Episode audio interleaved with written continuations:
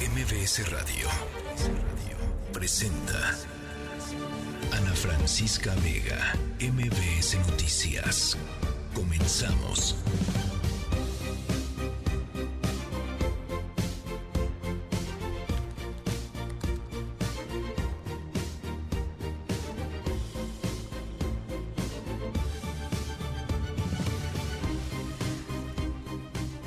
6 de la tarde en punto, ¿cómo están? Me da mucho gusto que me acompañen em, martes 28 de noviembre del 2023. Hay muchísimo de lo que conversar esta tarde-noche. Yo soy Ana Francisca Vega. Eh, vamos a irnos hasta Guerrero, en donde han atacado a cuatro periodistas en Chilpancingo. Hay dos de ellos, dos de ellos están reportando eh, como, como graves. Y em, pues, ¿qué decir? Este ataque ocurre en eh, medio de un clima de violencia creciente en el estado de Guerrero. La semana pasada apenas platicábamos hace unos días, criminales secuestraron a tres periodistas en Tasco Em, además de a un familiar de ellos, al hijo de uno de estos periodistas que sigue todavía secuestrado.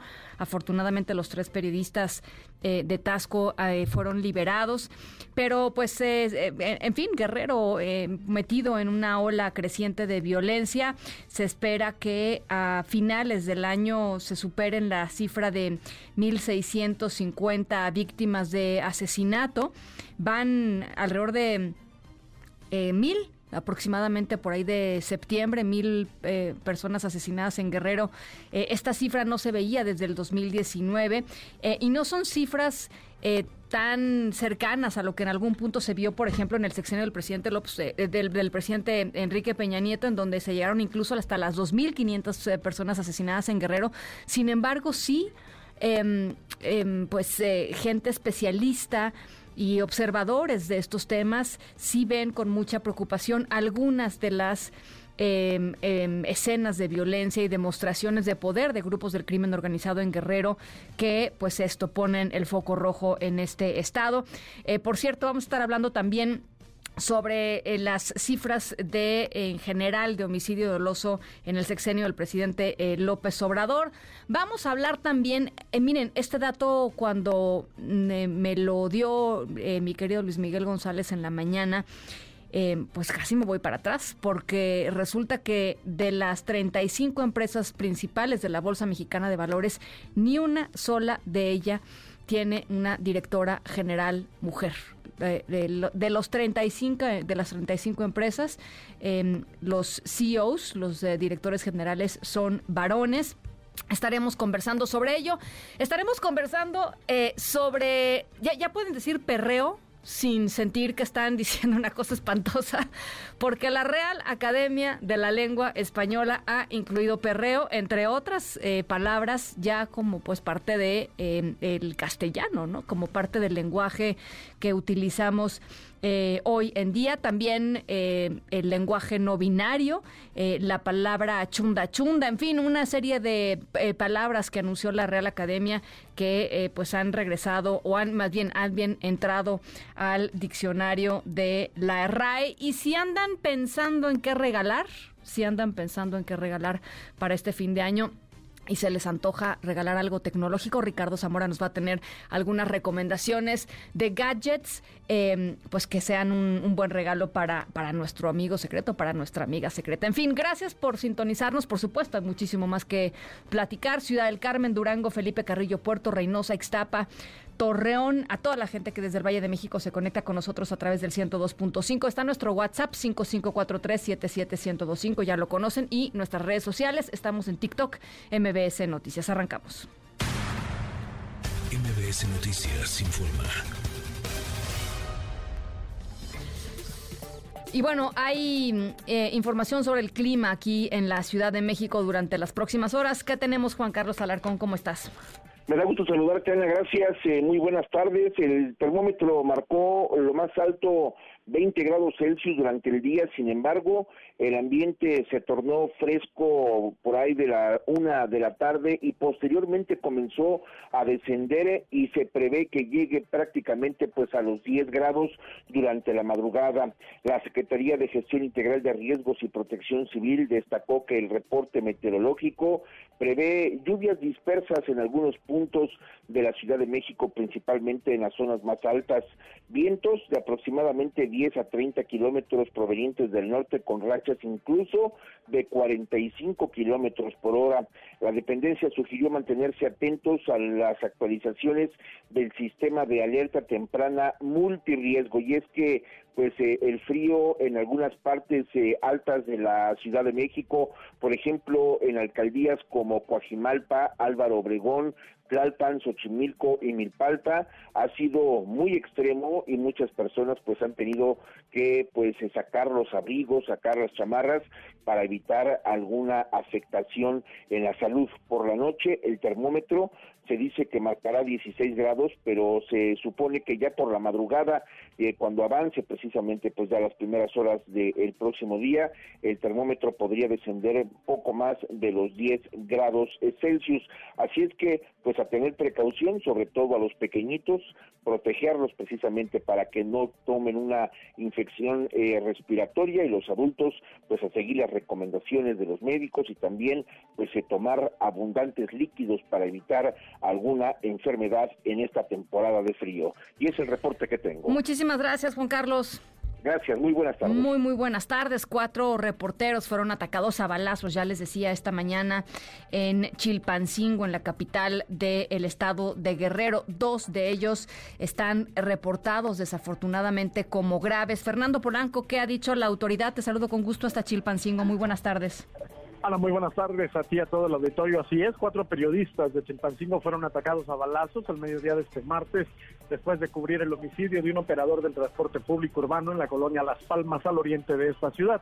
Los cuatro comunicadores son Víctor Mateo, colaborador de Agencia de Noticias Guerrero, quien recibió un balazo en la mandíbula, Jesús de la Cruz, de Reporte Guerrero, con dos disparos en el tórax, así como Oscar Guerrero, del diario Vértice, con un rozón en el brazo izquierdo, quien ya fue dado de alta, y Héctor Camacho, quien resultó ileso. Los cuatro se desplazaban a bordo de un autoboy Jetta de color negro. La agresión ocurrió en las inmediaciones del sexto batallón de ingenieros de combate de la Secretaría de la Defensa Nacional, cerca de la autopista del Sol México-Acapulco, donde se refugiaron. Ahí elementos de la Guardia Nacional les brindaron auxilio y a bordo de una ambulancia fueron trasladados al Hospital General Raimundo Abarca Alarcón. Víctor Mateo y Jesús de la Cruz fueron reportados como graves esta tarde, quienes podrían ser trasladados en las próximas horas a otro hospital para una mejor atención. Sin embargo, se informó que se sigue evaluando su eh, la gravedad de sus lesiones. En este sentido, Abel Miranda Ayala, secretario de la delegación 17 del Sindicato Nacional de Redactores de la Prensa, condenó el ataque inédito, dijo, no solo a los periodistas, sino a la libertad de expresión. Vamos a escucharlo. Señalamos pues que este no es un atentado únicamente contra los reporteros, sino es un atentado contra la libertad de expresión, es un atentado contra el derecho de informar y estar informado y por eso hoy estamos pues aquí levantando la voz, exigiendo justicia, exigiendo a las autoridades que este crimen no se convierta en uno más de los que tienen archivados y de manera impune se mantienen únicamente en documentos de carpetas de investigación, porque lamentablemente en Guerrero tenemos unas cifras de vergüenza en el que 999 de cada mil homicidios se quedan en la impunidad. Ahí lo tienes, parte de lo que comentó el líder de este gremio periodístico. Este ataque se suma a la reciente privación de la libertad de tres periodistas y dos familiares de ellos y un comunicador en Tasco de Alarcón. Los tres periodistas y un familiar ya fueron liberados, con excepción de otro, quien sigue desaparecido. Hasta aquí mi reporte, Ana. Muy buenas tardes. Por supuesto, estaremos eh, eh, platicando sobre esto un poquito más adelante. Gracias, Fernando. Muy buenas tardes. Vamos a ir con el director de Cuadratina, ya en Guerrero, Ricardo Castillo, uno de sus reporteros, es una de las personas que está eh, herida, de una de las personas que está, que está grave, así es que por supuesto estaremos conversando con él en un, en un ratito más. Ana Francisca Vega, NMBS Noticias. Seis de la tarde con nueve minutos y justamente en este contexto, em, ya les decía, lo que está sucediendo en Guerrero, pues eh, es parte de un algo más grande que sucede en nuestro país desde hace muchísimo tiempo, pero por supuesto siempre es bueno hacer un corte de caja con relación a las cifras de inseguridad y en particular las cifras de homicidio doloso. Francisco Rivas, director general del Observatorio Nacional Ciudadano, ¿qué, qué nos tienen? Ustedes presentaron pues un informe eh, interesante. Muy buenas tardes, Ana Francisca. Un gusto estar contigo y con el auditorio. Pues efectivamente, hoy preocupados por este esta ola de violencia que vivimos en el país ya desde hace tanto tiempo, presentamos un estudio que ayuda a entender por qué estamos tan mal. la idea no es quedarnos nada más con las cifras, los 170 mil homicidios dolosos que se han registrado desde el inicio del sexenio, una tasa de 110 homicidios por cada 100 mil habitantes, que es pues un 14% más alta respecto al sexenio de Peña, un 40% más alta al respecto al sexenio de Calderón. Eh, cifras récord en términos de desaparecidos, como sabes hay 47 mil personas que se registran como desaparecidas y que son más del el total de personas que desaparecieron en los sexenios de Calderón y Peña juntos. Entonces, para entender por qué estamos tan mal, nos dimos a la tarea de ver qué pasa con nuestras instituciones. Sí y encontramos que desde el desmantelamiento de las mismas, los cambios que se han llevado a cabo y los recortes presupuestales nos llevan a tener esta situación en donde pues prácticamente las fiscalías y las policías estatales quedan inoperantes. Yo escuchaba la nota eh, con la que cerraban y que hablaba de Guerrero. Guerrero es un caso eh, emblemático porque ahí pues realmente no hay instituciones, entonces no puede sorprendernos que no se llegue a quién es el responsable de un homicidio, no se sancionen los delitos, no se le dé acceso a la justicia a las personas. Entonces, a partir de ahí estimamos el costo que ha eh, que tenemos a partir de estos cinco años en materia de desmantelamiento y cuánto nos va a costar el próximo sexenio empezar a reconstruir las instituciones con miras precisamente a que las eh, candidatos a la presidencia quien resulte electa, los legisladores, porque los legisladores son absolutamente corresponsables de este eh, de este fracaso en materia de seguridad que tenemos, eh, pues tomen conciencia y sepan cuál es la ruta, porque de seguir así las cosas solo pueden empeorar y pues ya estamos muy mal como para todavía irnos hacia peores lugares. Ahora, ah, hay una eh, percepción de que hay más dinero em, para seguridad pública porque los militares están metidos en tareas de seguridad pública y a los militares se les ha incrementado muchísimo el presupuesto. ¿Es un mito, Francisco? Pues hay más dinero, sí hay más dinero para ellos. No, no hay más dinero para la seguridad. De hecho, una de las cosas que señalamos es precisamente partimos de analizar el gasto y cómo se ha distribuido y lo que encontramos es precisamente que a partir de este sexenio cada año hemos gastado un poco menos. Pero no solo hemos gastado un poco menos, cada vez la proporción del gasto ha sido más alta para eh, el ejército.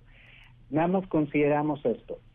Si nosotros vemos el último año de la Policía Federal, que tenía 37 mil elementos, esta eh, tenía un 16% más de recursos respecto a la actual Guardia Nacional con casi 150 mil elementos.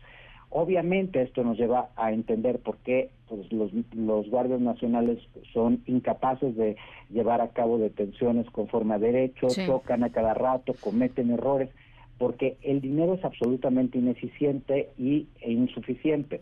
Entonces, lo que necesitaríamos es que para el ejercicio presupuestal de 2025 se ejerzan por lo menos 225 mil millones de pesos más, pero que sí sean destinados para los temas sustantivos de la seguridad, porque precisamente ese aumento que tienen los militares, pues no lo tienen para las labores de seguridad, no lo tienen ni siquiera para prestaciones propias de ellos, los tienen porque con ese dinero pues se están llevando a cabo, se están ejecutando estas eh, magnas obras de... el tren eh, Maya, este, todo, todas esas cosas, ¿no? Exactamente. Sí, sí.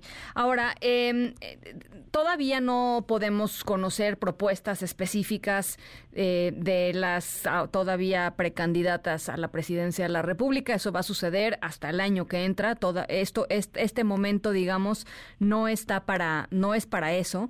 Eh, pero, pues, habría que ver si efectivamente están pensando, sobre todo Claudia Sheinbaum, ¿no? Está pensando en un cambio de rumbo en términos de la seguridad eh, pública, eh, porque pues ahí están las instituciones y ahí está lo que ella ha llamado el segundo piso de la cuarta transformación, etcétera, etcétera.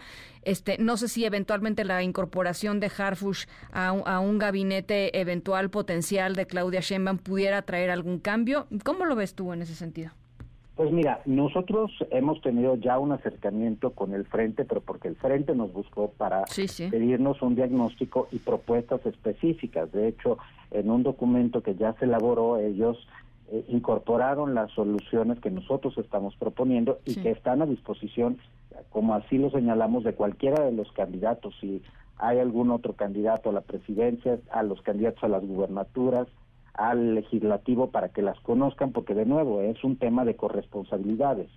Sí tenemos un desastre ocasionado por este gobierno, pero el gobierno federal no es el único responsable de que estemos como estamos. Entonces, eh, pues a mí lo que me preocupa es precisamente que los dichos por lo menos nos hacen entrever una presidencia que es pues más de lo mismo, una presidencia 2024-2030 que repetía todas las acciones que ha llevado a cabo este gobierno, es decir, una distribución de los recursos destinados a los programas sociales, un abatimiento de los eh, de, las aportaciones a las policías y a las fiscalías. Eh, Ana, Francisca, el próximo año las policías municipales por cuarto año consecutivo tendrán cero pesos con cero centavos. No tienen patrullas, no tienen balas, no tienen armas, no tienen ni siquiera dónde sentarse. O sea, la situación es dramática en términos de la, eh, del deterioro institucional. Y eh, pues me parece difícil ver a una Claudia Sheinbaum que repite pues las mismas palabras que el presidente tomar acciones eh, diferentes a él. Pues habrá que ver, habrá que ver y habrá que esperar. Este, estoy segura que cuando empiecen a, pues a ver eh, propuestas eh, concretas, ustedes en el Observatorio Nacional Ciudadano estarán, pues esto, analizándolas y, y, discerniendo un poco sobre las, las posibilidades que, que estas tengan y ojalá que en ese momento podamos conversar, Francisco. Encantado, Ana Francisca, los invito a que descarguen el estudio porque pues no es solo para que los candidatos tomen decisiones, es también para que los ciudadanos tomemos decisiones, porque finalmente pues sí importa a quién le vayamos a dar nuestra confianza. Insisto, las condiciones son gravísimas en este momento, pero pueden todavía llegar a ser peores. Te mando un abrazo, Francisco. Igualmente, un abrazo muy fuerte. Las seis con diecisiete. Ana Francisca Vega, NMBS Noticias. Besos saben tan amargos cuando te ensucias los labios con mentiras otra vez. Dices que te estoy haciendo daño, que con el paso de los años me estoy haciendo más cruel. Es que yo nunca creí que te vería remendando mis heridas con jirones de tu piel.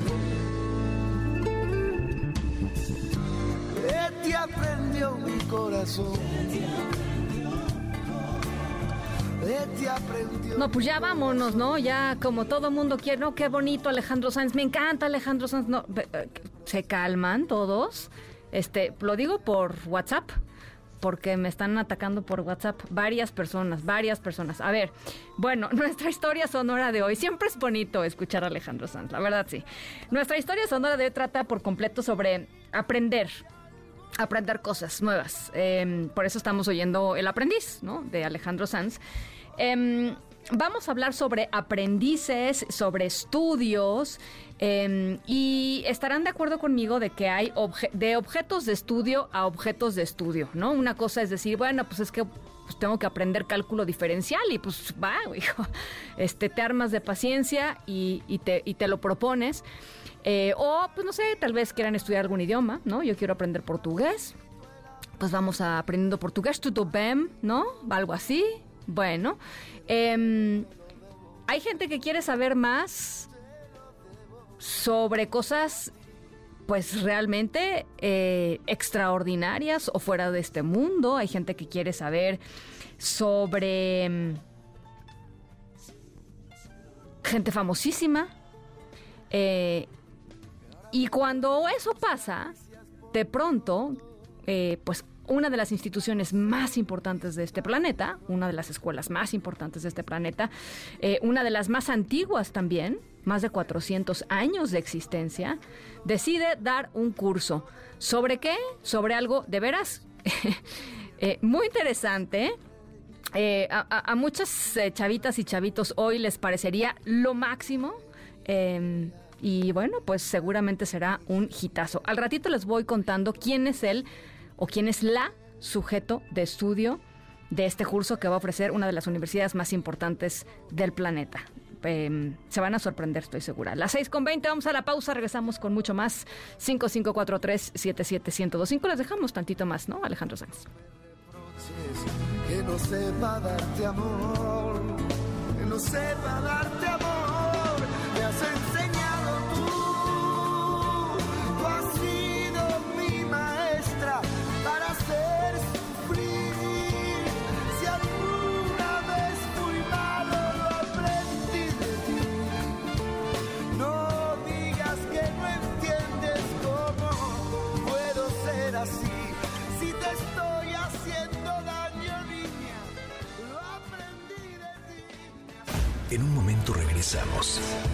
Continúas escuchando a Ana Francisca Vega por MBS Noticias.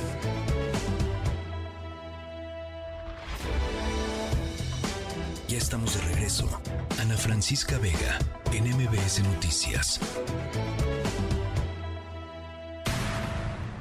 MBS Noticias informa.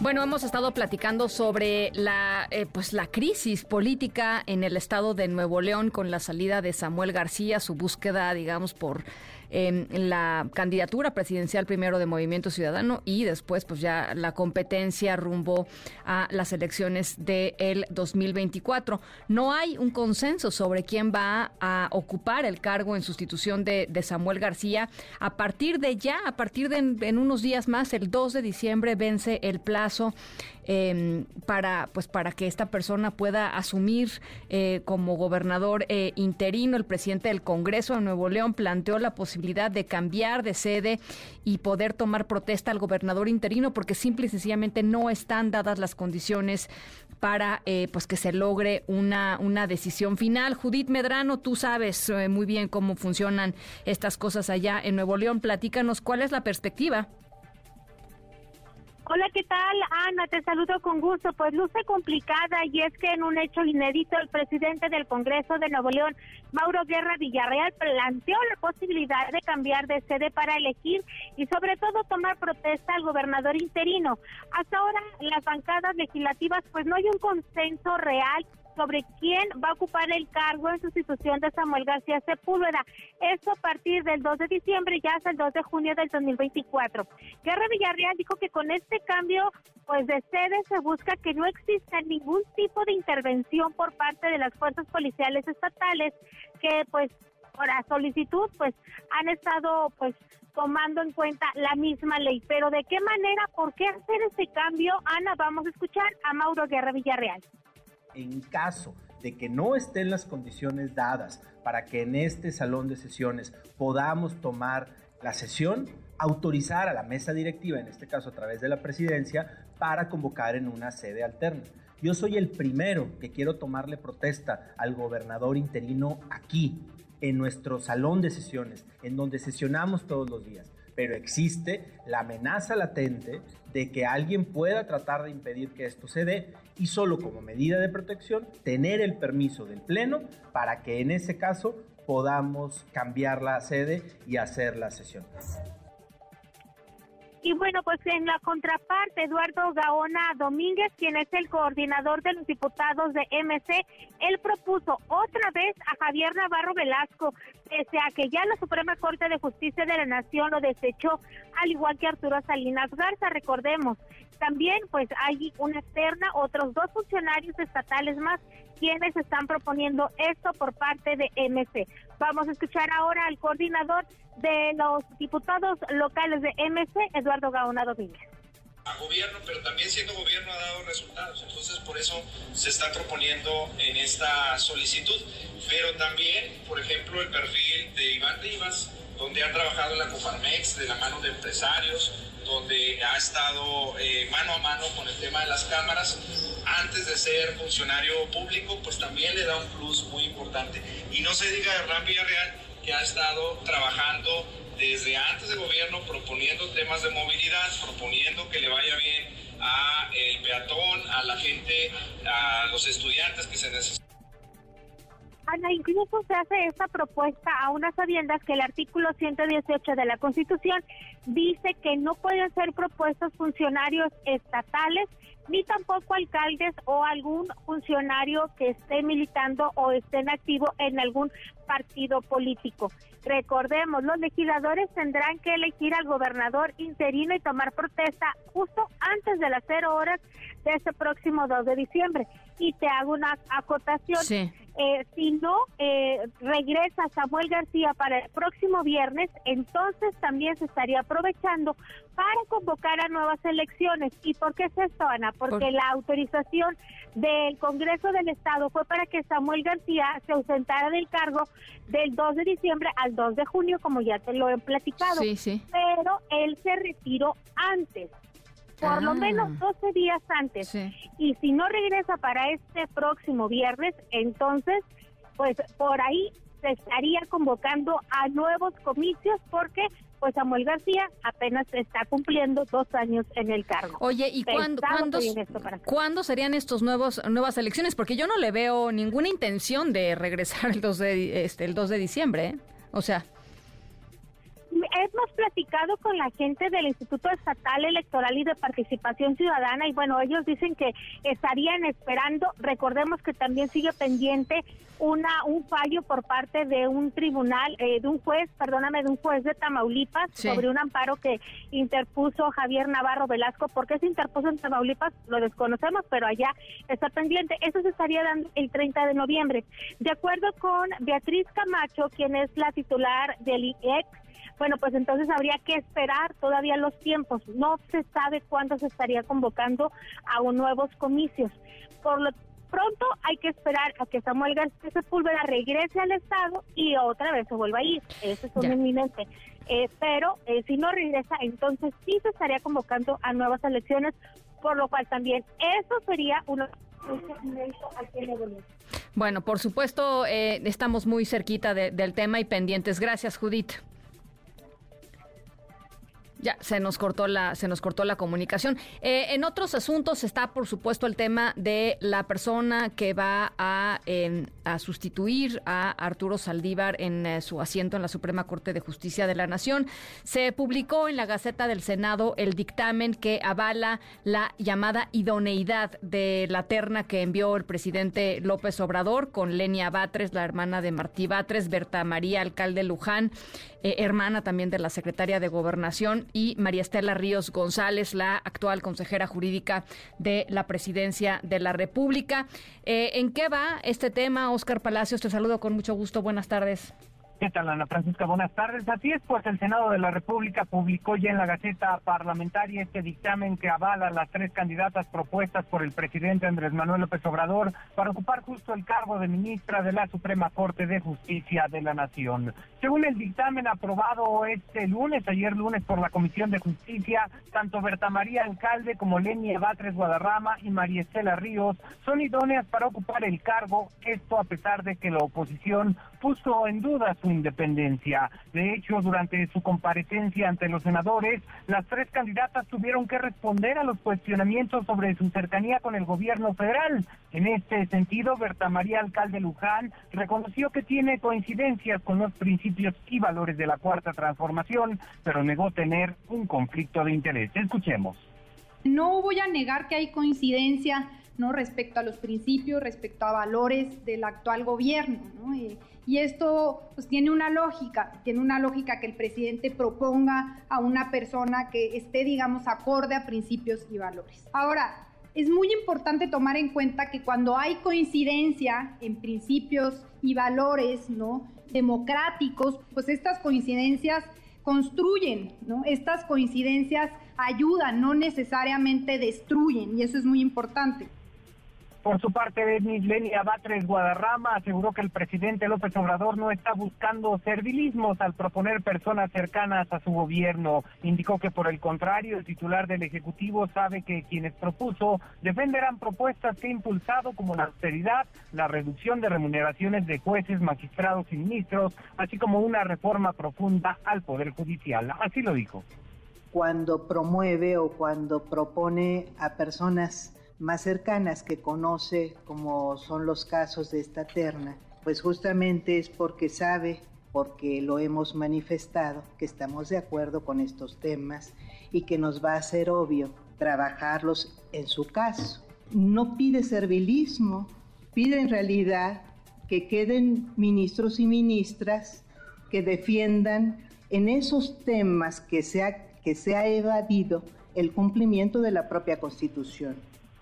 Finalmente, la consejera jurídica de la presidencia, María Estela Ríos, aseguró que no puede ser considerada secretaria de Estado, pues la labor que realiza es técnico-jurídica y no político-administrativa, por lo que dijo no se le puede restringir su derecho a buscar el cargo. Escuchemos. Yo no puedo ser considerada como secretaria de Estado. A lo mejor sí me hubiera gustado, ¿eh? Pero no lo soy. Y no lo soy porque los secretarios de Estado o las secretarías de Estado son órganos eh, públicos político-administrativos. Y si se hace una interpretación equiparándome con el, como secretaria de Estado, se estaría restringiendo mi derecho a ocupar un cargo público. Derecho que está establecido no solo en la Constitución, sino en, en diversos tratados internacionales. Se espera que el día de mañana el Pleno del Senado de la República vote esta terna buscando que alguna de las tres candidatas logre reunir la mayoría calificada para poder ser designada como ministra de la Suprema Corte de Justicia de la Nación. Este es el reporte, Ana Francisca. Buenas tardes. Oye, gracias, Oscar. Muy buenas tardes.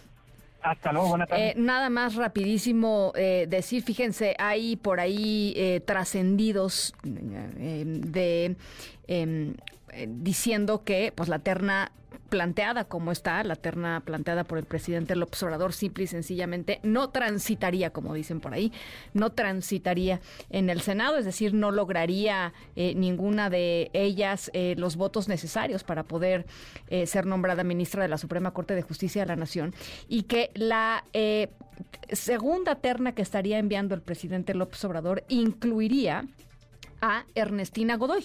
Eh, actual fiscal general de justicia de la Ciudad de México, que está pues en medio de una campaña durísima para tratar de reelegirse.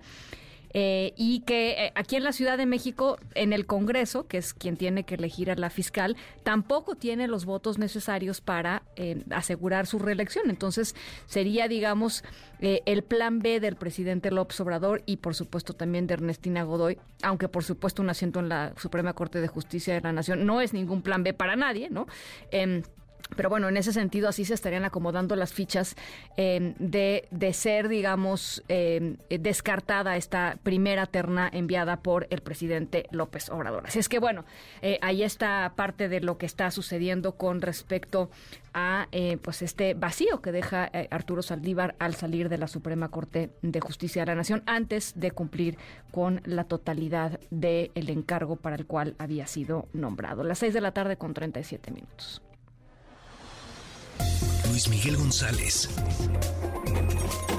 Economía.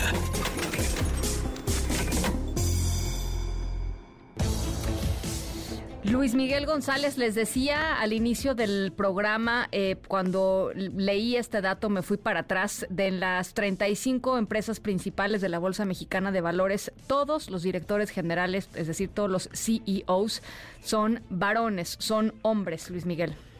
Eh, así es. Y el promedio de edad es 58 años. Sí. Eh, es, vamos a decir, algo más que una anomalía estadística, yo diría es una fotografía muy clara de en qué punto estamos en términos de cultura empresarial, lo que falta por avanzar.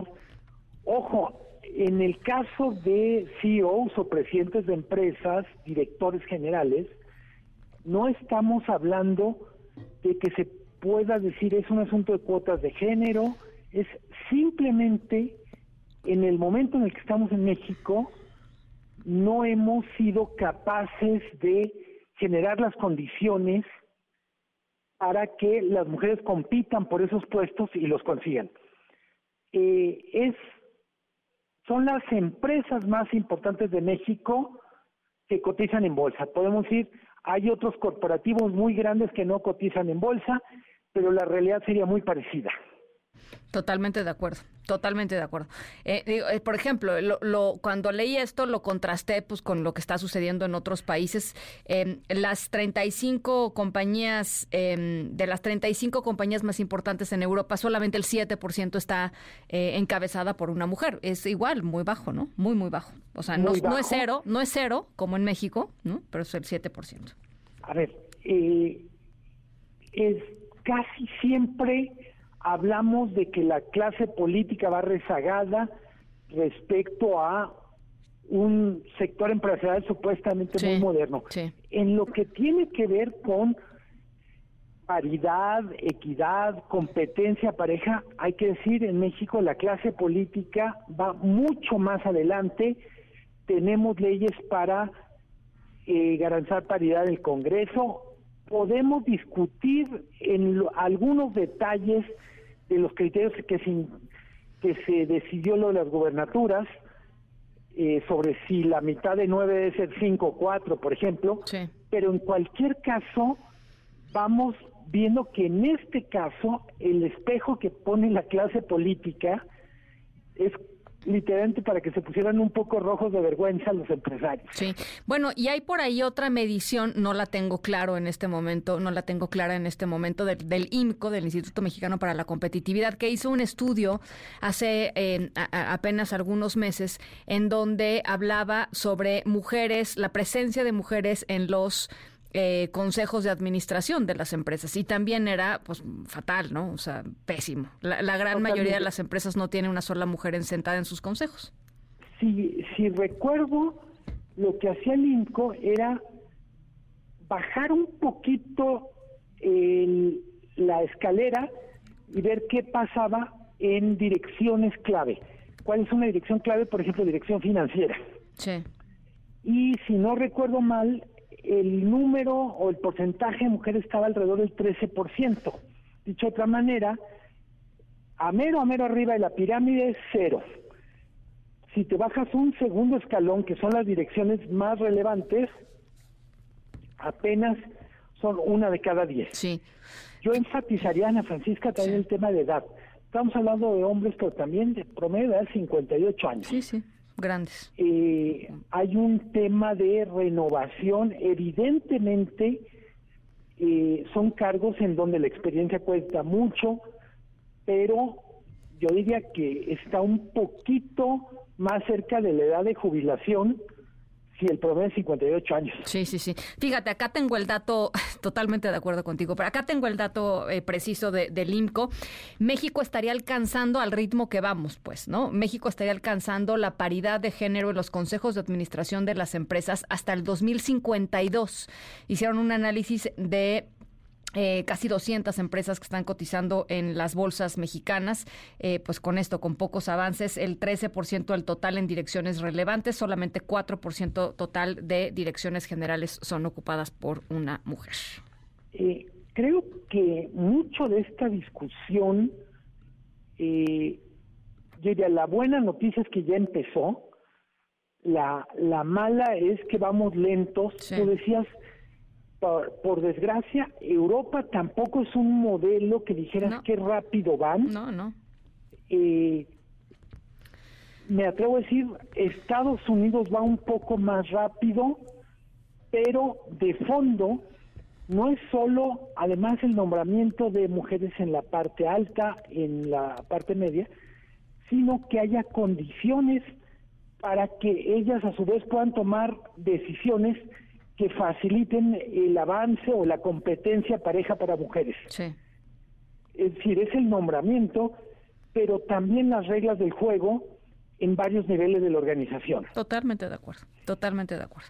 Eh, fíjate, eh, eh, Estados Unidos decías va un poco más avanzado, pues poquito más, porque va es, es el 10% de las empresas este Fortune 500, ¿no? Son son son mujeres. O sea, estábamos hablando esta, Europa 7%, Estados Unidos 10%, que es la verdad bajísimo, bajísimo.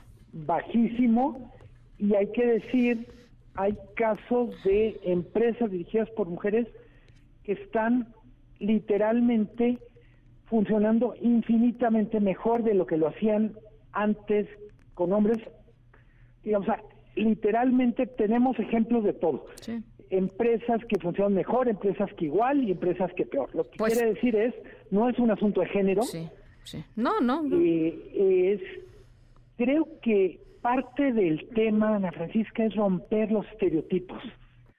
O sea, al final decir, hablamos de romper el techo de cristal, romper paradigmas, pero al final todavía tenemos estereotipos de cómo debe ser quien dirige una empresa y por desgracia todavía la primera imagen que se nos viene a la cabeza es un hombre de portafolio, ¿no? Este de pues, portafolio de pelo canoso, o canas pintadas, pero en cualquier caso de cierta edad.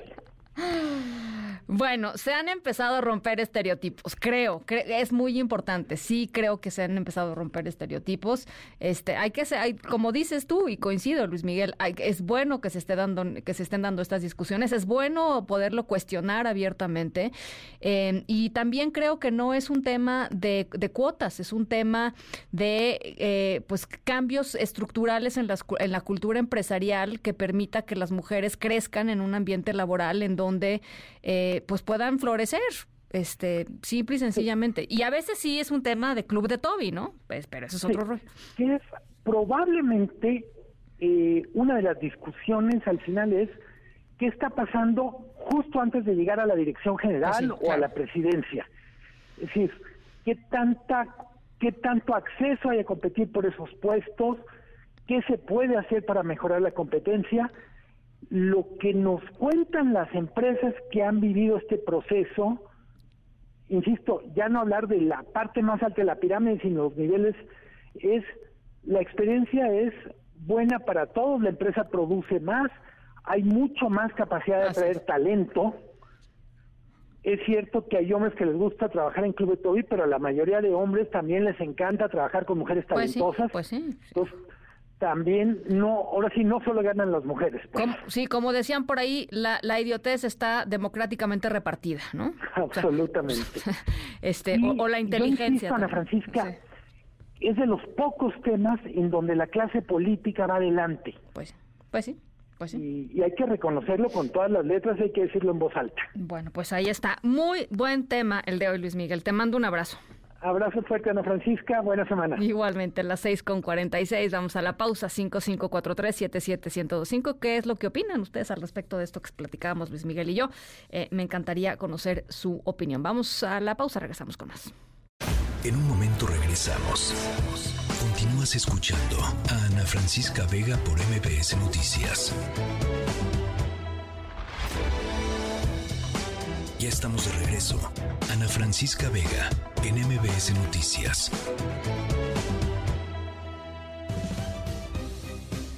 Seis de la tarde con 51 minutos. Eh, ya ven que todos los años la Real Academia Española em, pues revela una lista de palabras que se integran al famoso eh, diccionario de la Real Academia eh, de, del español, eh, admitidas, digamos, de manera oficial, se les da la bienvenida en la escritura y en el habla. Y hay mucha gente que dice, pues es que no está en la raya, entonces eso no, no, este, estás hablando mal.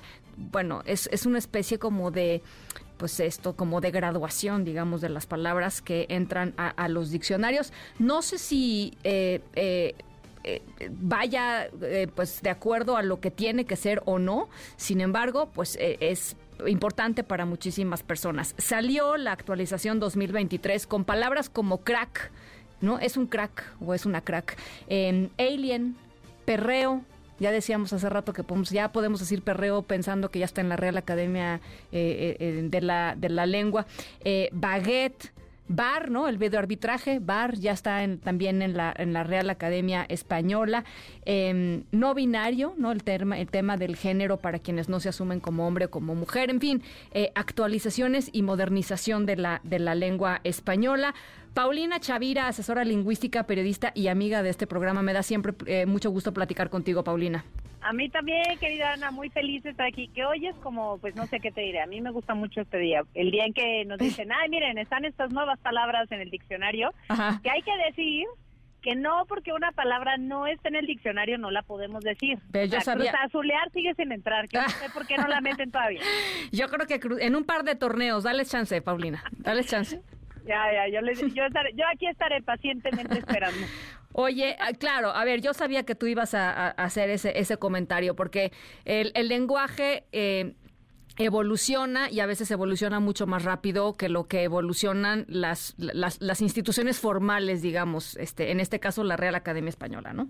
Sin duda, o sea, yo, yo ahora eh, revisando esta séptima edición que se hace en línea, ¿no? Porque recordemos que fue en 2016 cuando eh, la Asociación de Academias de la Lengua Española, eh, que digamos que encabeza la Real Academia Española, eh, dijo, bueno, ¿saben qué? Que ya este es el último diccionario que vamos a sacar impreso, lo cual nos va a dar ciertas libertades. Y entre esas ciertas libertades es el poder añadir más palabras, porque obviamente pues no estás preocupada porque cuántas hojas te caben o este si ya este te vas a pasar en los gastos de imprenta o no. Sí, sí. Entonces, desde 2016 se hacen estas ediciones, ¿no? O estas actualizaciones del diccionario eh, en línea. Y yo pensaba, por ejemplo, cómo nos... Es, la a mí me parece muy interesante porque, a ver, sí el diccionario de la lengua española no es el único diccionario, ni es el más importante, pero sin duda es el diccionario que es la obra de, de referencia para muchísimas personas que hablamos español. O sea, es digamos como el que siempre viene a nuestra mente. En México tenemos muchos, tenemos el diccionario del español de México, el diccionario de mexicanismos, este, podemos tener el diccionario también eh, eh, de, de mexicanismos y de, y de topónimos. O sea, el diccionario Larus, ¿no? Que pues ahí va la marca, pero no importa, o sea, también, o sea, son diccionarios, hay muchísimos, y ese evidentemente es el que más peso tiene y al que más peso le damos. Sí. ¿Qué pasó, por ejemplo, en 2020? La cantidad de palabras del ámbito médico que entraron fue impresionante. Además de que ahí tenemos, yo creo que una de las entradas, digamos, como express de una palabra que fue la de COVID, ¿no? COVID sí, me acuerdo, claro. En febrero de ese año y en diciembre ya estaba en el diccionario. Que si ahorita te digo la lista de palabras nuevas, digo, a ver, la RAE hace una selección, digamos, de, de palabras de las de todas las actualizaciones y nuevas palabras y demás, que en este caso fueron 4.381, hace 4.381, perdón, hace una selección que, que comparte con la prensa y yo la estuve revisando y digamos que de estas de esta selección que hacen solamente 79 palabras son nuevas. Pero cuando te las diga, querida Ana, te vas a reír. ¿Por qué? Porque a ver, mira, bulldog es lo que yo estaba diciendo. ¿Cómo se le decía antes a la raza de perros? obviamente que se les decía bulldog. Pues sí, ¿no? A ver, a mí una cosa que me extraña, por ejemplo, con bulldog, con banner, ¿no? Que también es una palabra que tenemos desde hace muchísimo tiempo, alien, este, las cookies, ¿no? Las cookies estas que, que siempre tenemos que aceptar para poder navegar en un sitio, sí. esas cookies. Sí. Todas esas entran como extranjerismos crudos, cosa que a mí me llama mucho la atención porque ¿qué pasa? Tenemos palabras que son de otra lengua, eso siempre ha pasado, siempre entran a, o sea, hay ese intercambio con... El closet, el, garage, ¿no? Exactamente, todas esas palabras que tenemos de otras lenguas, espagueti, ¿no? Ahora entró baguette, pero pues antes teníamos espagueti, o tenemos toner, ¿no? O tenemos modem, ¿no? Todas esas palabras que no son propiamente del español, pero que entran a, a la lengua, porque al diccionario, perdón, porque pues tienen, tenemos contacto con esas palabras, pues cuando son, digamos que nuevas o recientes, normalmente entran como extranjerismos crudos, es decir, que se escriben tal cual como se escriben en su lengua de origen. Y aquí, en, cuando las tenemos que usar, cuando las usamos en español, las tendríamos que poner entre comillas o en cursiva, que es esta línea, esta letra que es de ladito, pues mucha gente no sabe que es cursiva, ¿no? Bueno, eh, ¿qué pasa? A ver, tú dime si banner no lleva años en nuestra vida. Años, o sea. bracket. Años. No, bracket. El bracket, se me cayó el bracket. el bracket sí como desde los ochentas, o sea, ese ¿Estás de acuerdo? O sea, habrá gente que todavía diga, ay, no, pues los frenos, ¿no? Pero la mayoría. Sí, sí, sí, se me cayó el bracket. Sí, claro, me lastimó el bracket, no sé. Claro, se me encajó, no sé, lo que sea. bueno, pues a mí me extraña que después de tantos años las hayan incluido en esta actualización como extranjerismos crudos, o sea, se tendrían que escribir en cursiva y en, o entre comillas. Ya, ya. Cuando yo creo que ya podrías escribir banner, por ejemplo, adaptándola al español con una sola N y acento la A, que es como la pronunciamos, ¿no? Como una palabra grave. Banner, igual bracket. bracket Lo podrías escribir así tal cual con acento en la A y ya está. Pero bueno, tenemos una amplísima lista. Yo estoy, estoy buscando en mis apuntes porque estoy casi segura que esta es la ocasión en la que más extranjerismos crudos han entrado de los últimos siete años. Pero, por ejemplo, tenemos banner, big data, cookie, bulldog, sexting, ¿no? Que pues me parece muy, muy, este, muy revelador de nuestra época, evidentemente. La palabra gourmet, eh, que pues a ver, ¿cuándo no has usado gourmet en tu vida, querida? Por eso, es que ahí, ahí, está justamente el punto, ¿no? O sea, la Real Academia Española a veces se, le, pone mucha crema a sus tacos, se da mucho, o sea, hace mucho del rogar, ¿no? Mucha crema a sus tacos. Eh, sí creo que, que de alguna u otra manera, a ver, el que tengamos una edición digital ayuda a que pues se pongan un poquito más las pilas, ¿no? Que, que esta institución eh, que es bastante grande, bastante lenta, bastante este, jerarquizada, bastante patriarcal, ¿no? Pues decida como, bueno, a ver, vamos a vamos a movernos un poquito más rápido, pero tampoco es que crean que está corriendo, ¿no? O sea, sí, a mí, me, digamos que de todas las palabras nuevas, que ni siquiera son palabras nuevas, pero aquí de las actualizaciones o las modificaciones que se hizo que se hicieron ya a conceptos que están en el diccionario, me llaman mucho la, atención las que tienen que ver con género. ¿Por qué? Porque eso nos está hablando de que es un tema, un asunto del que la gente se está preguntando, lo cual me parece maravilloso. Obviamente todavía no vemos eh, una eh, una adición de acepción, a, por ejemplo, a la palabra ella, que si ustedes buscan ella en el diccionario, eso pues va a ser... va a salir es eh, el nombre de un dígrafo. Ese va, eso va a ser como de par en las prensas, ¿no? O sea, el día que pues eso, pase. Eh, quiero verlo, quiero verlo, querida mía. No sé si lo voy a poder ver en vida, pero por lo menos, ¿qué es lo que sí vemos hoy? Por ejemplo, esta, esta definición para no binario, en donde, bueno, eh, o sea, reconocen, sí, que evidentemente hay personas que se identifican con el género no binario. También está la definición de identificación de género, que no estaba y que creo que es algo que nos tenemos que aprender todas las personas que vivimos en este momento en la vida. Tenemos que saber qué es identidad de género. Eh, por ejemplo, también esta autodeterminación que me llamó mucho la atención, está específicamente la autodeterminación de género, en donde habla del derecho de una persona a decidir libremente, y aquí yo creo que es donde está el error y probablemente, espero, el año que entra veamos esa corrección, este, libremente su sexo a partir de la identidad de género, porque yo creo que no solamente es el sexo, sino también es el género. Es importantísimo, evidentemente, que haya esa distinción entre ah, estos dos conceptos de sexo y género que no encontramos tan claramente, eh, por lo menos en estas definiciones, ¿no? Que están aquí, eh, o esta disforia de género, está también eh, identidad de género, identidad sexual, o sea, sí me parece que hay, evidentemente hay una como la fotografía de cómo es uno de estos asuntos que está llamando la atención sobre los que sobre el que hay dudas, sobre el que hay preguntas y bueno también que se está escribiendo mucho al respecto. Entonces esa es como una de las cosas que más, eh, digamos, yo podría destacar de esto. Y además otra cosa que después de 300 años de historia nunca en el diccionario de la lengua española se había incluido en esa misma obra eh, sinónimos y antónimos. Y en esta ocasión hicieron una actualización del sitio y de la aplicación en donde ya podemos encontrar sinónimos y antónimos para algunas palabras. Sí. Oye, fíjate, yo no había visto, yo no había, yo no ni siquiera sabía que existía esa palabra y eso es lo que me encanta de, de, estos temas porque pues uno aprende, ¿no? Eh, el sinogarismo. Ah, claro, cuando no tienes hogar, el sinogarismo. Sí, condición de la persona sin hogar. Exactamente, que ahí, a ver, ¿qué es lo que pasa? Tenemos, por ejemplo, en, música pues está el perreo y perrear, que creo que ese lo dominamos aquí sin ningún problema, ya que, que no salga en la práctica es otra historia, pero sabemos de qué estamos hablando. Pero entró también otra palabra que a mí me parece que en México es muy lejana, ya me dirán quienes nos escuchan, que es el chunda chunda. Sí, ¿qué es eso? no Yo también, este, que está, además digo, la, la, la, la replicaron la, todas las cabezas de los portales, pero pues, chunda chunda en México chunda, no Chunda en México no nos dice nada. No nos dice nada. Es un tipo de música que al parecer es muy común encontrar en las gasolineras en España.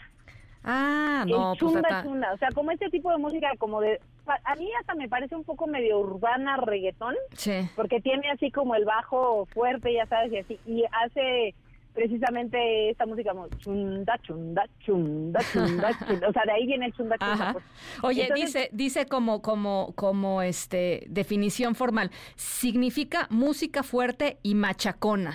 Ah, sí, machacona es esto así como molesta. Pues sí. Machacón, machacón molesto, pero muy de España. Pero creo que esta sí la marcaron como un españolismo, cosa que tengo que eh, admitir que me alegra un poco porque ya no es que las palabras que se usan en España son las palabras que tendríamos que dominar en, todos, en todos los países en donde se habla español. Oye, machirulo, igual. Machirulo, machirulo. Me encanta. Sí. ¿Sabes de dónde surgió machirulo? No sé. Pues nada más y nada menos que quien la hizo popular fue Cristina Fernández de Kirchner, ah, refiriéndose a Macri diciendo que él era un machirulo. ¿Qué es un machirulo? Una persona que exhibe eh, actitudes y, valores machistas. O sea, un machito. Un machito es un machirulo. Un machito, bueno, pues allá es machirulo. Está bonito. Eh, y entonces ya entra como al, diccionario también. Está linda la palabra, suena bonita. Machirulo, sí, sí. Suena, suena bonita la palabra. Bueno, eh, a ver, no, yo nada más para, para cerrar, sí creo que es muy importante estas definiciones que se están dando en, eh, alrededor del tema de, del género, sin llegar este pues al, lenguaje incluyente, ¿no? O sea, todavía no se da ese paso, pero sí me parece que pues, pues, reconocer que están pasando cosas y, y aceptar y poner esos, ¿no? Este formalmente me, parece un avance. Por supuesto, y yo coincido contigo. O sea, sí creo que además es, es una manera también de reconocer lo que eh, lo que está pasando alrededor en la sociedad. Que eso es lo que pasa realmente con el diccionario. Es como lo tenemos que ver como una fotografía de lo que está sucediendo, digamos que en este año eh, en donde tenemos pues esto justo algunos conceptos que normalmente digamos como que se destacan como te decía en 2020 fue eh, todos los términos médicos el año pasado por ejemplo todo lo que tenía que ver con inteligencia artificial con este con tecnología fue muy potente. En este año tenemos algunos términos tecnológicos evidentemente pero no tan fuerte tan fuerte como el año pasado por ejemplo. Entonces en esta ocasión me parece que está un poquito más repartido. Tenemos varios temas, que este, varias palabras o acepciones que tienen que ver con deportes, con género, con tecnología, con gastronomía y con medio ambiente. Bueno, pues ahí, como repartir.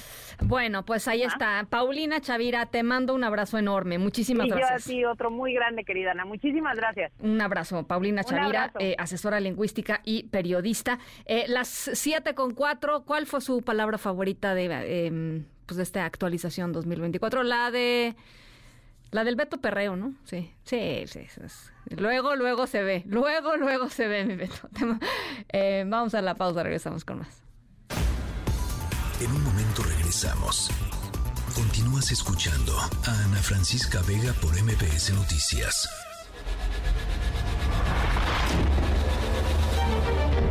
MBS Radio presenta Ana Francisca Vega en MBS Noticias. Continuamos.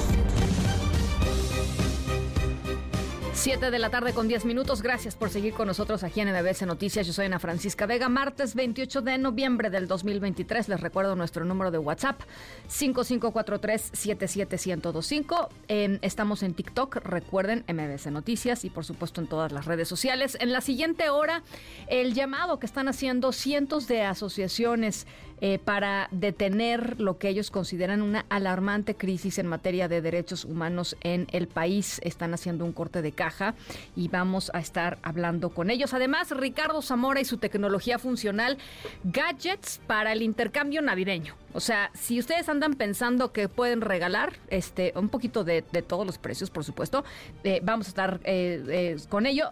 todo esto y mucho más, por lo pronto otras cosas. Las tres esta tarde.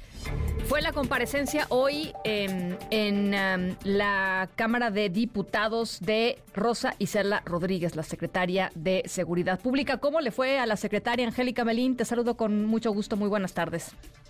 Hola Ana, muy buenas tardes. Gusto saludarte también a los amigos del auditorio. Tuvo muchos reclamos y, eh, bueno, señalamientos de que la estrategia de seguridad eh, aplicada por el gobierno federal, bueno, pues fue un fracaso, Ana. Los legisladores de la oposición le lanzaron estos reclamos a la secretaria Rosa Isela Rodríguez por el alza en el número de delitos en el país, las desapariciones, secuestros, extorsiones y ante todo esto, en todas estas señalamientos de que fue un fracaso haber aplicado esta política de abrazos, no balazos en materia de seguridad. La eh, titular de la dependencia, Rosa Isela Rodríguez, se defendió, aseguró que eh, la estrategia de seguridad eh, cambió en el actual gobierno federal para atender las causas de fondo. Dijo que las acciones se focalizaron para atender pues eh, los puntos más difíciles del país en materia de seguridad. Se ligó esta estrategia a la entrega de programas sociales como la solución para evitar que los jóvenes se sigan sumando a la delincuencia. Incluso aseguró la titular de seguridad que ya se revirtió la espiral de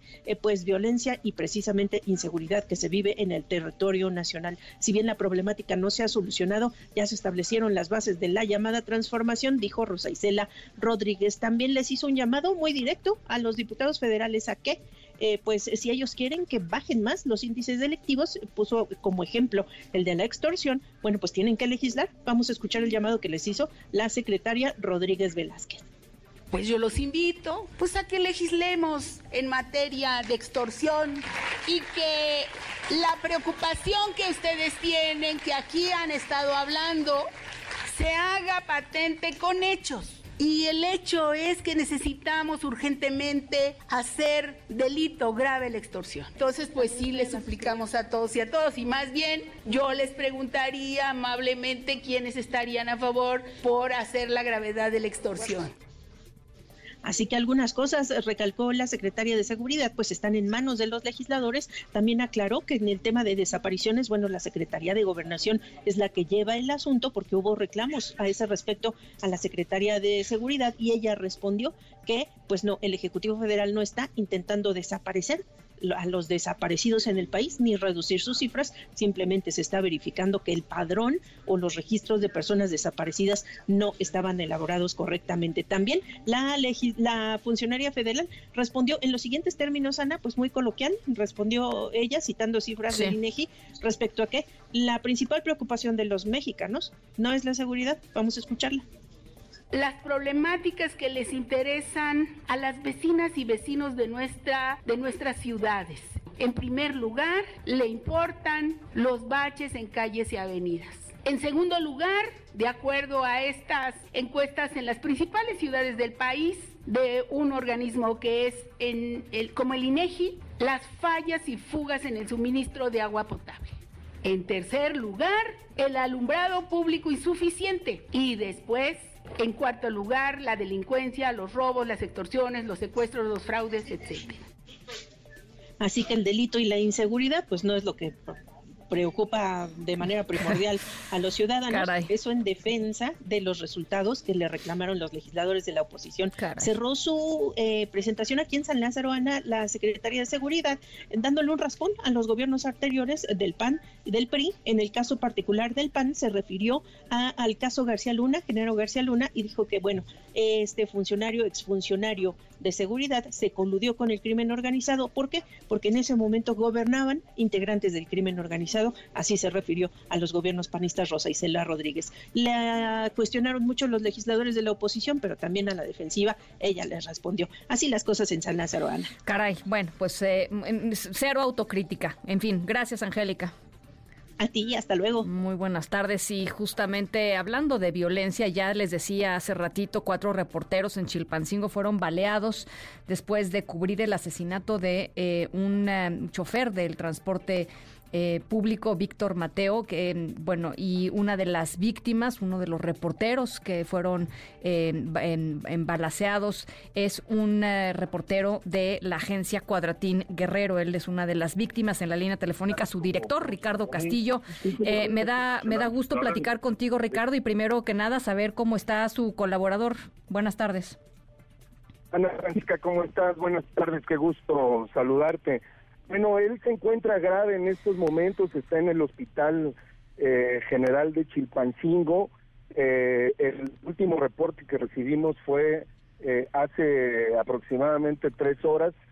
Tenemos información de que la autoridad local va a informar en un par de minutos cuál es el nuevo diagnóstico, pero hasta este momento nuestro compañero Víctor Mateo recibió por lo menos un balazo en la mandíbula que entendemos le atravesó eh, de un cachete al otro. No, no tenemos con mucha claridad todavía el parte médico, pero eh, se reporta como grave. Sí, em, e, estaban pensando por ahí, eh, escuchábamos, estaban pensando en, en, eventualmente poderlo trasladar a otro a otro lugar. Ahorita en unos momentos va a haber una reunión eh, eh, con eh, colegas que vamos a definir un poco las acciones a tomar, primero con el estado de salud del compañero y, de pues las circunstancias que privan en la entidad, pero bueno, del estado de salud y de su atención dependerá un poco de lo que definan los médicos. comentaba yo que en unos minutos se dará información oficial y lo que se ha hecho es que eh, está dispuesta eh, la autoridad a colaborar y ayudar para atenderlo en donde sea necesario. Lo más probable es que sea trasladado fuera fuera del, estado. Sí. Eh, hace unos días el secuestro de cuatro de cuatro personas, tres periodistas y el hijo de uno de los periodistas. Ahora esto, Ricardo, es un un estado complicadísimo para el ejercicio del periodismo. Sí, lo más grave, Ana Francisca, es que en esta ocasión precisamente eh, los compañeros estaban cubriendo un hecho de violencia, es decir, eh, fueron atacados en el eh, en el ejercicio de su trabajo. Y bueno, no solamente fueron cuatro los que se encontraban ahí, cuatro fueron heridos. había un grupo nutrido de compañeros periodistas cubriendo este hecho de violencia eh, que además hay que decir que ocurrió pues a, muy pocos metros, a unos minutitos de un cuartel del ejército en Chilpancingo. Bueno, pues eh, eh, algo más, Ricardo, que te parezca importante pues destacar en este en este caso. Que no que no para la violencia en Guerrero, es algo sumamente preocupante. estamos muy alarmados por el nivel de violencia que hay en la entidad y sobre todo por los ataques muy directos que ya se están registrando en contra de los compañeros y compañeras periodistas. Creo que es algo que no es menor y que ojalá eh, se pueda atender. Bueno, pues nosotros estamos, por, supuesto, muy pendientes de la salud de Víctor eh, y, pendientes de lo que esté sucediendo por allá. Gracias, eh, como siempre, Ricardo, por conversar con nosotros. Un abrazo, Ana Francisca, gracias. Igualmente, él es Ricardo Castillo, director de la agencia de noticias Cuadratín allá en Guerrero. En cuanto esté la actualización sobre el estado de salud de Víctor Mateo eh, y lo que va a suceder, vamos, por supuesto, con esa información. ¿Y qué tenemos hoy en el mundo, Álvaro Morales? Muchas gracias Ana Francisca, muy buenas tardes a ti y a todos nuestros radioescuchas. Hoy nos vamos a Bruselas, Bélgica, en donde se está llevando a cabo la primera cumbre de dos días de ministros del Consejo OTAN-Ucrania, esta alianza creada para facilitar precisamente la unión de Ucrania a la OTAN. Es por esto que, a diferencia pues, de casi todos, de la gran mayoría de los encuentros internacionales de los últimos dos meses, el enfoque de esta cumbre no fue la guerra en Gaza entre Israel y Hamas, sino la guerra en Ucrania, que ya está a tan solo tres meses de iniciar su tercer año. Jens Stoltenberg, el secretario general de la OTAN, recalcó la importancia de que los países miembros de la alianza continúen apoyando a Ucrania, que fue precisamente el mensaje que mandó Anthony Blinken, el secretario de Estado de los Estados Unidos, que reafirmó el apoyo de Estados Unidos y por lo tanto de la OTAN a la lucha ucraniana. El encargado de política exterior también aseguró que la OTAN seguirá adelante con los compromisos de defensa de Ucrania, además de seguir con el proceso de adhesión de Ucrania a la alianza. Escuchemos al secretario de Estado, Anthony Blinken. What we are doing with the NATO alliance is more important than it's ever been. Lo que estamos haciendo con la alianza de la OTAN es más importante que nunca. Y en los últimos tres años se ha visto a la OTAN intensificarse de maneras muy importantes para abordar los desafíos que enfrentamos y que enfrentamos juntos. Reafirmaremos firmemente nuestro apoyo a Ucrania mientras continúa enfrentando la guerra de agresión de Rusia. Esperamos la cumbre del próximo año en Washington para celebrar el 75 aniversario de la OTAN, pero no solo celebrar ese aniversario, sino seguir impulsando la alianza hacia adelante, incluso con los compromisos que sus miembros están asumiendo para nuestra defensa colectiva. Esta promesa de Blinken llega al mismo tiempo que un paquete de apoyo o de ayuda económica de 60 mil millones de dólares está atorado en el Congreso de los Estados Unidos debido a la oposición republicana a seguir mandando apoyo financiero a Ucrania. Mientras tanto, en el campo de guerra en Ucrania, los combates se han complicado debido a las grandes nevadas y tormentas que han azotado tanto a Rusia como a Ucrania. De hecho, tan solo hace un par de días, una tormenta dejó sin electricidad a más de 2 millones de personas entre ambos países. Todo esto en medio de un acalorado debate en Ucrania sobre si las elecciones presidenciales del próximo mes de marzo deben llevarse a cabo o posponerse. Por otra parte, ya falta de alguna emergencia, y como ya lo comentaba Anthony Blinken, esta será la última reunión de la OTAN hasta julio del próximo año que se reúnan en Washington, D.C. Hasta aquí la información y lo más reciente en Ucrania, Ana Francisca. Muchísimas gracias. Las 7 con 23. Ana Francisca Vega, NMBS Noticias.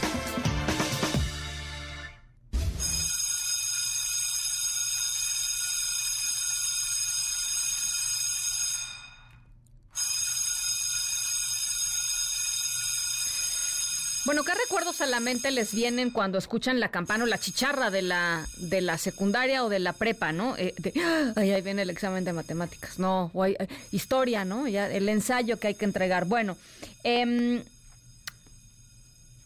en nuestra historia sonora les traemos toda la información sobre una nueva materia escolar.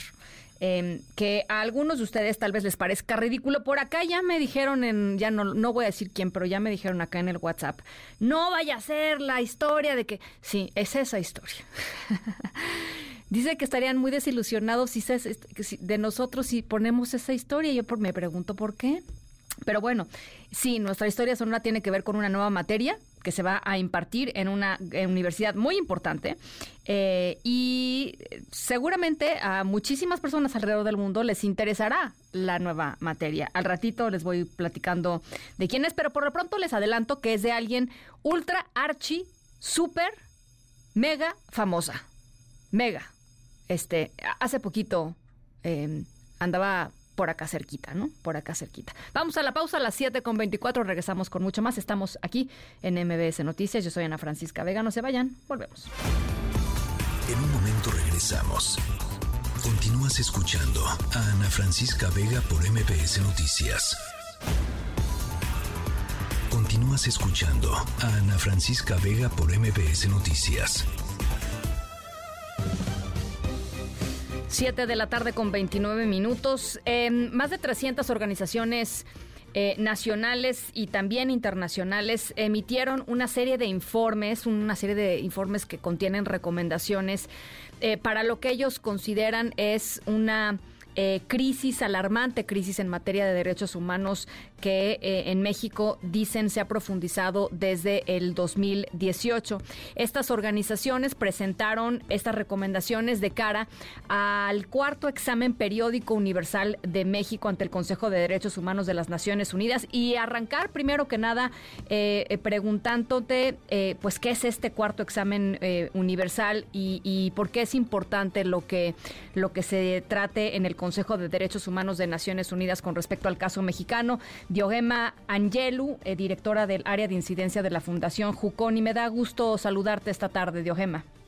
¿Qué tal? Muchas gracias, Ana, por el espacio y también nos da mucho gusto poder conversar. Eh, nosotros somos parte del colectivo eh, EPU México que nos, desde este año nos dimos la tarea de hacer este informe alternativo desde la sociedad civil y efectivamente, como tú lo comentabas, somos 300 organizaciones que hicimos este informe.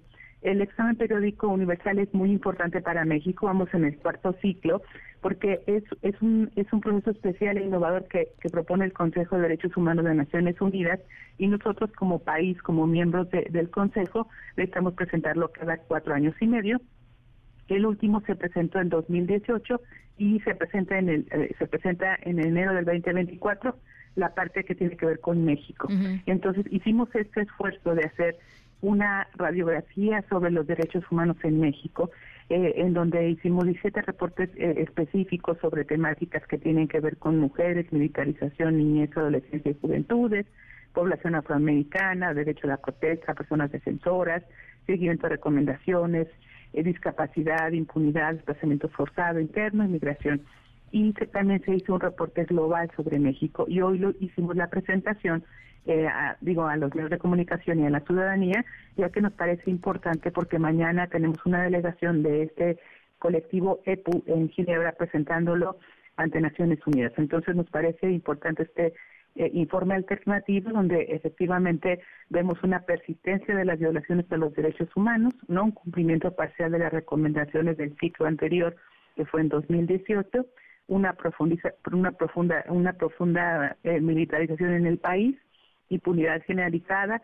Y en el tema de niñez y adolescencia pues vemos que hay un eh, un agravio a los a, la violación de los derechos humanos contra niñez y adolescencia que no se está detectando a pesar de que son una población alta vulnerable y que finalmente representan un tercio de la población de México. O sea, niñas y adolescentes son casi 40 millones de mexicanos. Sí. Ahora, eh, hay, que, hay que decirlo y creo que es importante el contraste de OEMA porque... Eh, el, el presidente tiene otros datos, el gobierno federal tiene otros datos, ¿no? O sea, Sí, claro, o sea, y, creo que la fortaleza que tenemos como colectivo EPU México, tanto a nivel nacional como internacional, porque están organizaciones eh, tanto nacionales como internacionales, es que nosotros todos los días trabajamos con niñas, niños, adolescentes, mujeres, entonces sabemos lo que está pasando con ellos, los conocemos de viva voz las historias y tenemos la información concreta y además los datos que hemos utilizado para este reporte son los datos que ellos tienen eh, cruzados con la experiencia y con el contacto que nosotros tenemos directamente con las y los ciudadanos y con las víctimas de estas violaciones a los derechos humanos. Entonces estamos presentando una radiografía que me parece que es muy real y muy amplia, ¿no? Y que ustedes la pueden verificar en nuestra página web para que puedan descargar cada uno de estos informes y conozcan esta radiografía. Eh, y, te lo decía porque 2018 para muchos eh, llegó como el año, digamos, de la promesa y del cambio y de la eh, del comienzo para, para revertir eh, violaciones históricas a los derechos humanos en nuestro país. Y lo que ustedes están diciendo como colectivo otra vez no es una organización son muchas y es muy plural seguramente su composición 300 organizaciones nacionales e internacionales.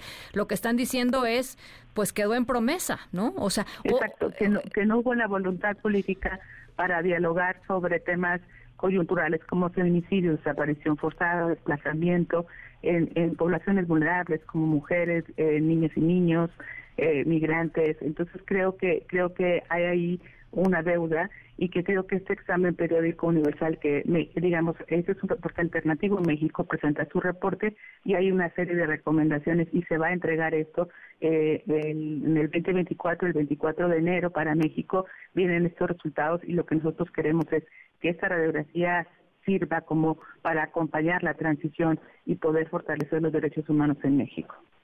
¿Qué, em, e, ¿En dónde hay avances, si es que lo hay, en alguna en algún punto, Hay avances en la participación de la, de la, de la sociedad civil en algunos eh, mecanismos internacionales, lo que hacemos eh, con algunas áreas del gobierno, no en esa parte de nuestra participación y creo que esto se ve muy claro en, este en este EPU México, en este colectivo, porque finalmente pudimos organizarnos para hacer voz a las víctimas y a las personas que sufren violación de sus derechos. Entonces creo que creo que esa es una de las grandes fortalezas. Hay grandes deudas de cosas que no se cumplieron del periodo anterior y que ahora pues se suman a las nuevas realidades que tenemos como país en un en un contexto post pandémico y que hay como nuevos retos que estamos enfrentando y que el gobierno no está siendo garante de estos derechos. Entonces, eh, nada más para, para cerrar, se va a dar, digamos, este cuarto examen. Eh, de, de este examen que se le haga a México, eh, en donde ustedes presentan estos informes, eh, digamos, alternativos o complementarios, pero por supuesto está también pues el, el, informe que presenta el Estado mexicano. ¿Qué va a pasar? Este, ¿Salen recomendaciones puntuales para México? Sí, exactamente.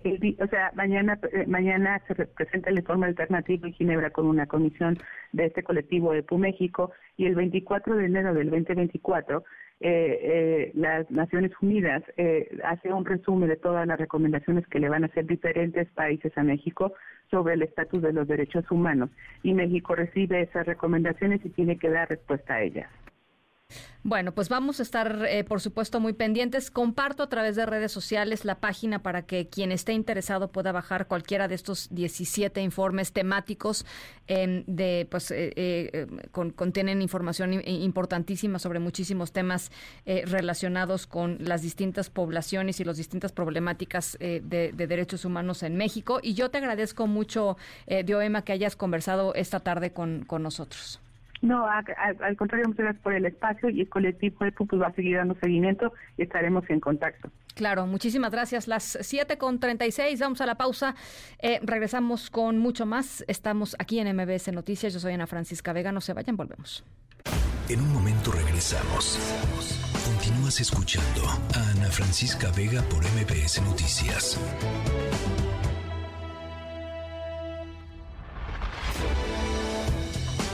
Ya estamos de regreso. Ana Francisca Vega, en MBS Noticias.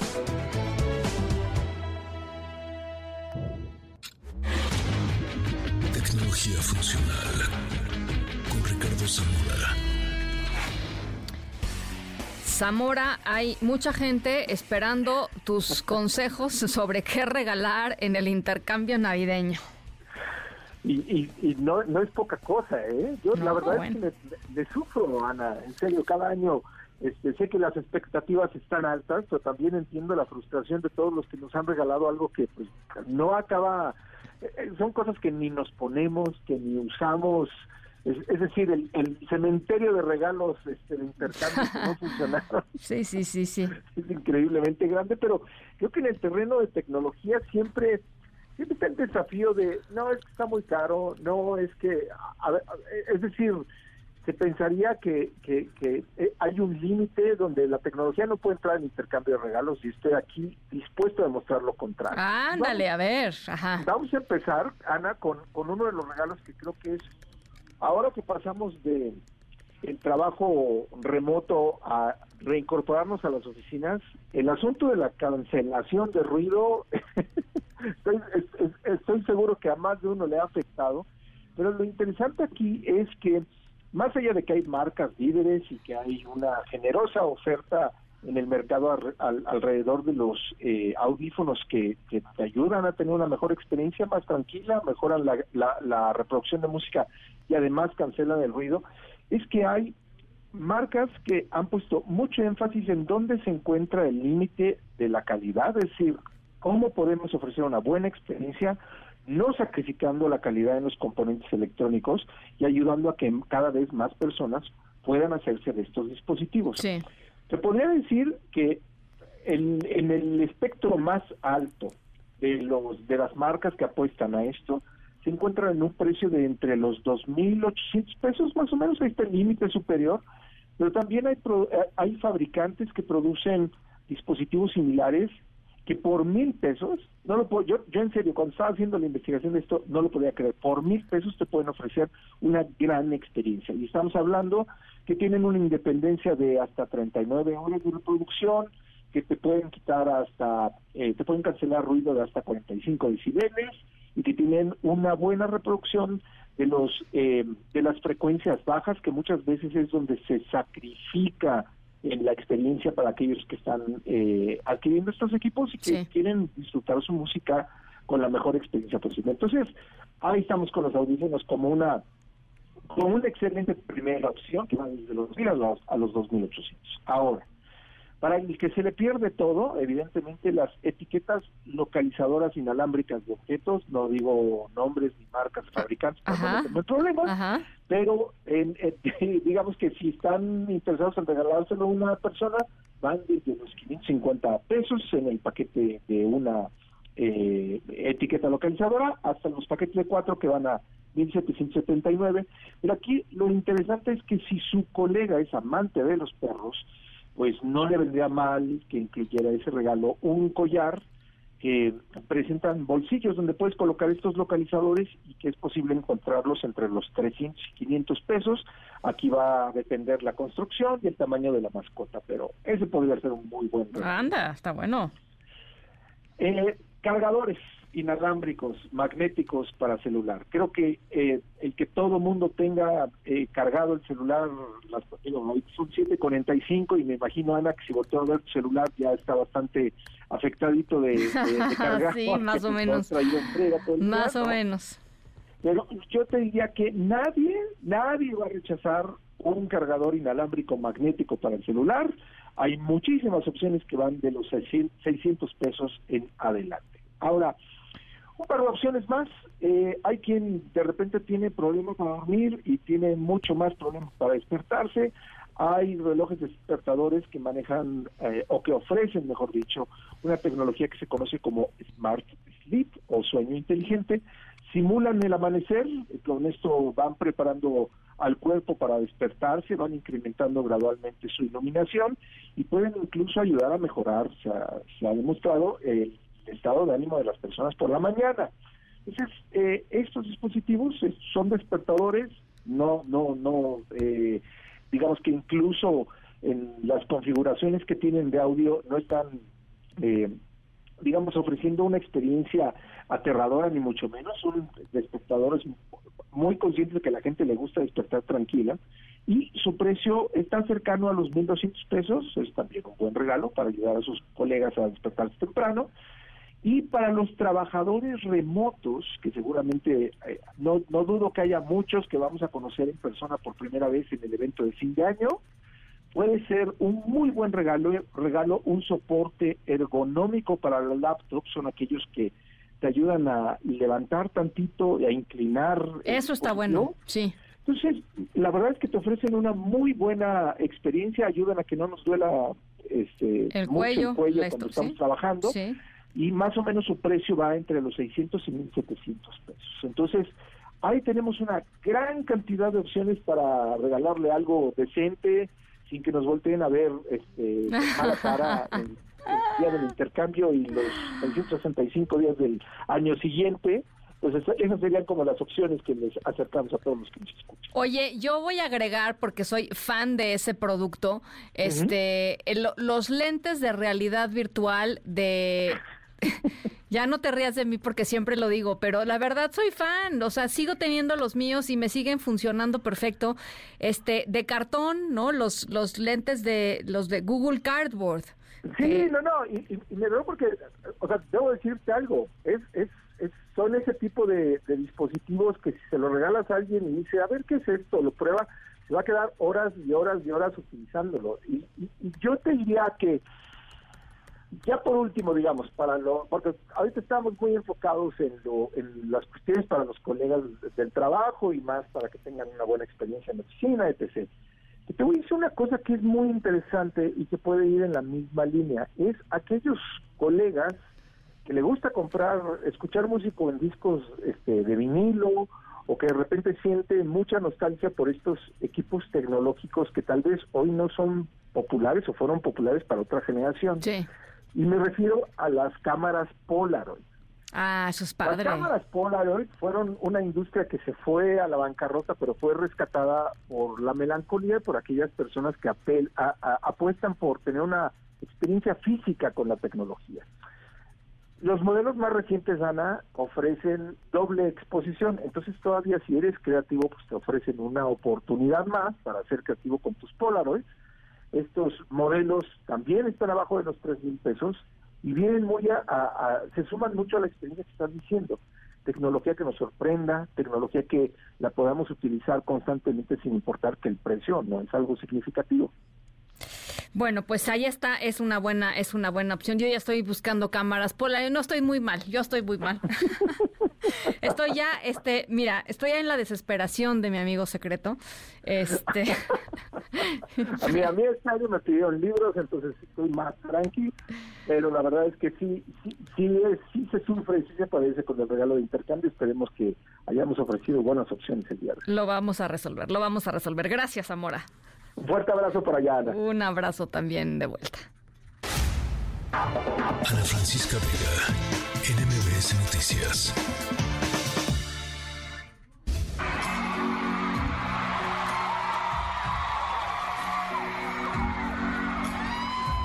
It is an honor and a privilege to get to say these words to you.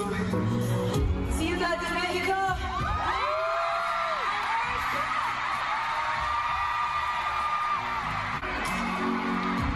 Bueno, eh, la Taylor Manía no para ni en México ni en ningún lugar del mundo. Justamente escuchábamos el momento en que Taylor Swift abría su primer concierto aquí en México.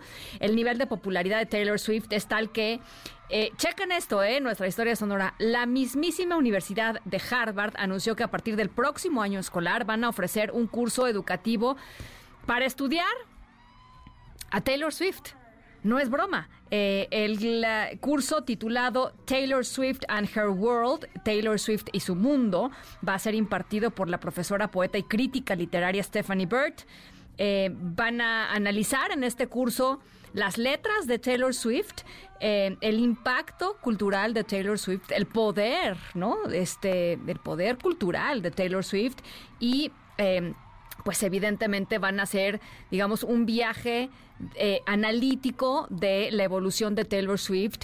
Eh, en comparación con otras celebridades y o estrellas eh, musicales del el pasado. Así es que estoy segura que no va a ser ninguna trivialidad y va a ser una verdadera fregonería este curso allá en la Universidad de Harvard.